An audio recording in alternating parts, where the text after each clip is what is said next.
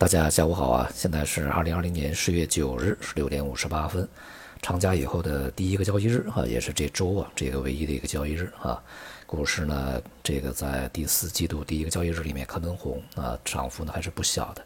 这个主要呢也是跟随海外的市场在假日里面的表现啊。呃，应该说海外市场呢在这个过程中是一波三折啊，先是特朗普这个。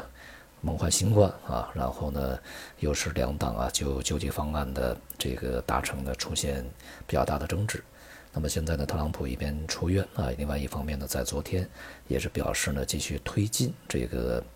呃，对于这个新冠疫情的第二轮的救助法案啊，一揽子一个比较大的一个协议。一开始这个白宫呢还是坚持啊，只是要去通过一个相对瘦身的一个。呃，法案，但是在昨天啊，紧急的改变了口吻，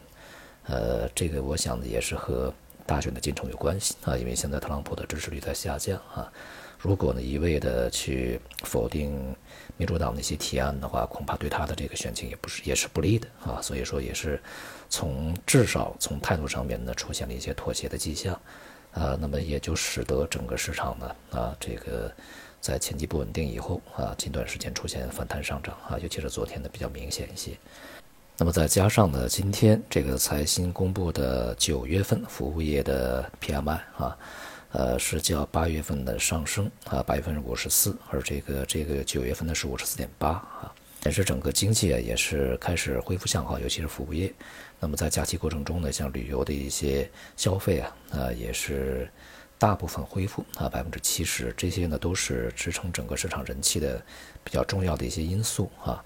就国内的经济指标而言呢，呃，当前这个状况啊，可以说服务业啊开始跟随制造业呢恢复，但是制造业的增速呢开始这个变得平稳，并且在前期啊也出现了下滑。因此我们看呢，综合 PMI 它是这个微微幅的下下跌的啊，就是说增速是较八月份是这个放缓的。再加上呢，就业的分项指数仍然是比较疲软啊，而且这个外围啊，尤其是欧洲、美国，疫情呢又开始出现反复啊，未来啊，整个这个经济恢复的情况呢，仍然面临着较大的不确定性。而对于外围而言呢，呃，目前最大的这个干扰因素啊，就是美国的大选。当前的市场啊，已经在。提前消化这个民主党拜登啊胜选的这样的一个结果，因为在这段时间呢，这个拜登的民调，他的支持率呢在不断上升，并且和特朗普之间呢拉开了比较明显的距离啊，这个继续扩大，尤其是在特朗普这个染上新冠以后，这个领先的幅度就更大了一些。而且呢，尽管在昨天啊，两党呢就推进啊这个新的救助法案呢。呃，达成了妥协，但是在过程中呢，预计啊也还是会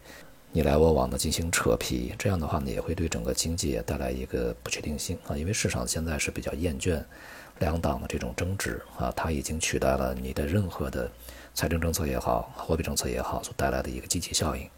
那么距离呢美国大选也还不到一个月的时间啊，特朗普在出院以后。呃，是否会病情反复啊？是否会有更多的其他的一些这个啊激进的措施出来？那么这也是市场所去关注的啊。而这个拜登胜选呢，现在市场的看法不一，积极的、消极的都有啊。这个而且呢，各自都有各自的支撑理由。不过从民主党过往这个历史上看啊，民主党执政过程中呢，对于股市来讲，相对啊是一个负面的啊，因为民主党呢更倾向于加税。那么拜登呢，在竞选的过程中啊，也是提出了对于整个的企业啊、啊增值税啊，还有这个资本利得税啊，都要去加回来。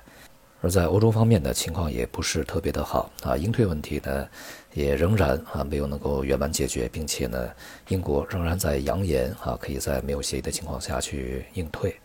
同时呢，像德国、法国啊这些国家的疫情呢也开始反弹啊，这些都是对欧洲来讲不是好事情啊。那么今天这个股市里面呢，像光伏啊一些新能源的发电设备，再加上这个新能源汽车啊，涨幅都是比较巨大的。那么这样的一个上涨呢，其实也是跟随海外啊。这段时间像美股里面的清洁能源啊这个板块呢，上涨幅度要远远的超过了这个标准普尔的一个平均涨幅啊。大的背景呢是在这个联合国啊，整个的全球的各个国家吧，对于未来减排所做出的一些啊更大的一些这个承诺或者是实施措施。就像我们国家嘛，这个承诺在二零六零年达到碳中和啊，这样的一个承诺，应该说是步子迈得非常大的啊，实现起来其实也不是那么容易的。而美国呢，呃，因为特朗普推出了巴黎气候协定啊，并且呢，这个对自己的这个碳排放没有约束啊，但是呢，现在这个由于市场的在消化这个拜登胜选啊，所以说这个在拜登上来以后啊，预计呢会重回巴黎气候协定。因此，这是一个大的方向的指引啊，所以呢，这个新能源啊这样的一个板块的上涨呢，它也是一个大的全球氛围的趋势啊所去驱动的。今天的市场的大多数板块啊，这个都对节前啊连续的大幅度下挫呢，做出了一个反弹的修正。